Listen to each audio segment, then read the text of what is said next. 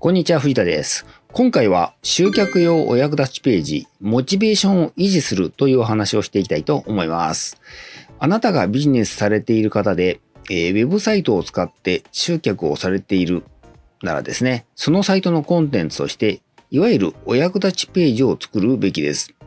ただですね、えー、べき論の理解がどうこうっていうよりもですね、問題になるのはどっちかというと、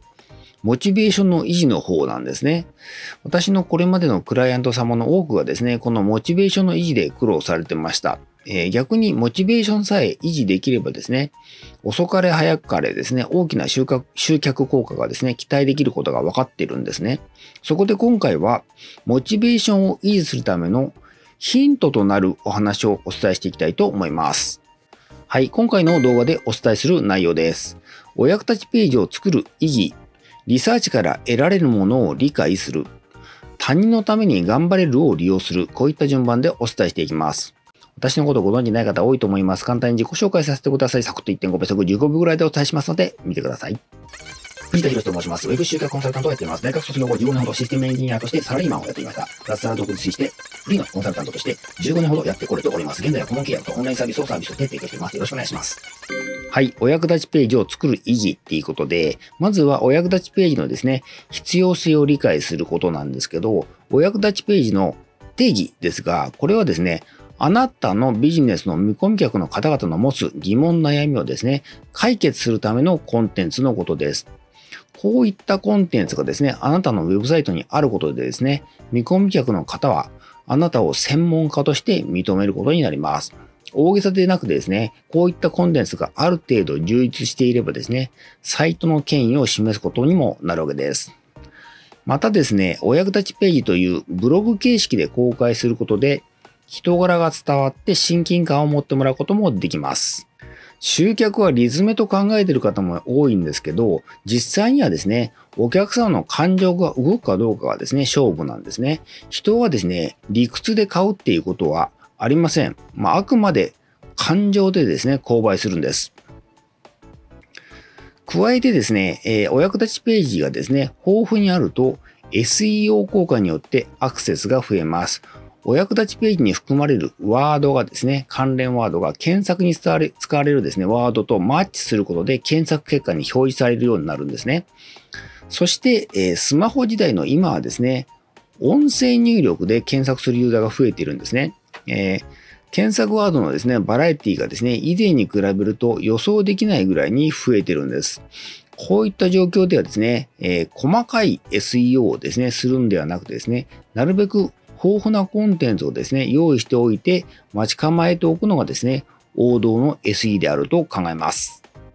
はい、リサーチから得られるものを理解するっていうことで、お役立ちページをですね、作るためにはですね、見込み客の方々が持つ疑問や悩みをリサーチする必要があります。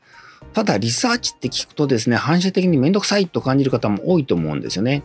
この感情が出てしまうとですね、リサーチ作業は進みませんから、まずはこれを解消したいところです。そこで、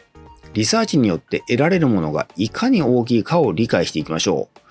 実はですね、長年ビジネスをしている人でもあってもですね、お客様の持つ疑問や悩みをですね、完全に理解できている人っていうのはですね、少数派なんですね。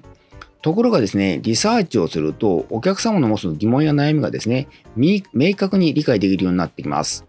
そうなると、お役立ちページを作る際にですね、役立つのはもちろんなんですが、それ以前に今あなたがですね、提供している商品サービスの内容をですね、変更とかですね、あるいは追加するためのですね、ヒントにもなるんですね。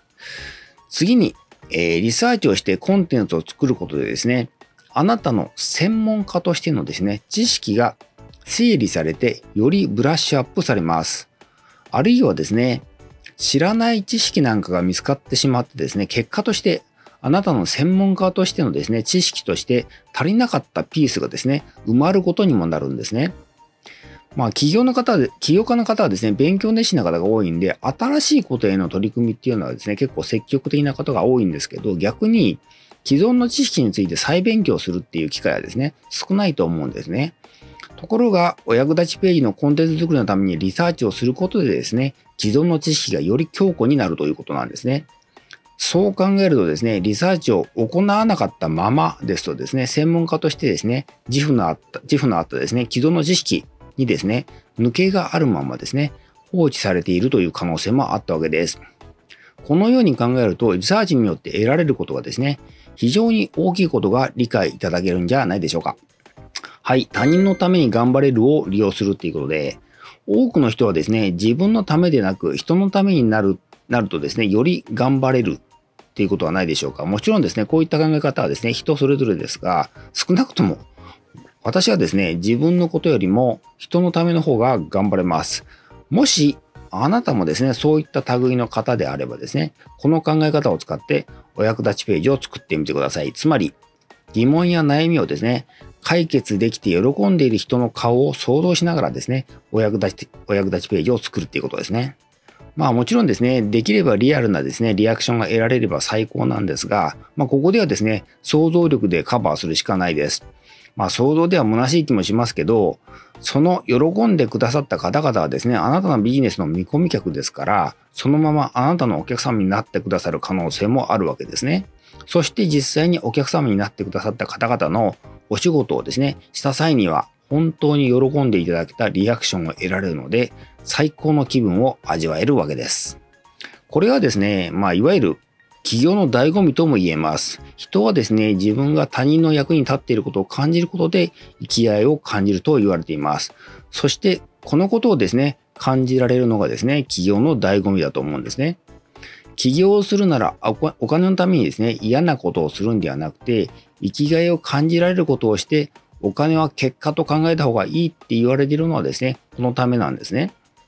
こう言うとですね、あの理想論っていうふうにですね、言う方もいらっしゃるんですけど、私はですね、企業で理想を追わないならですね、最初からですね、雇われ仕事をやってる方がいいんじゃないかと思ってる方です。はい、今回は以上です。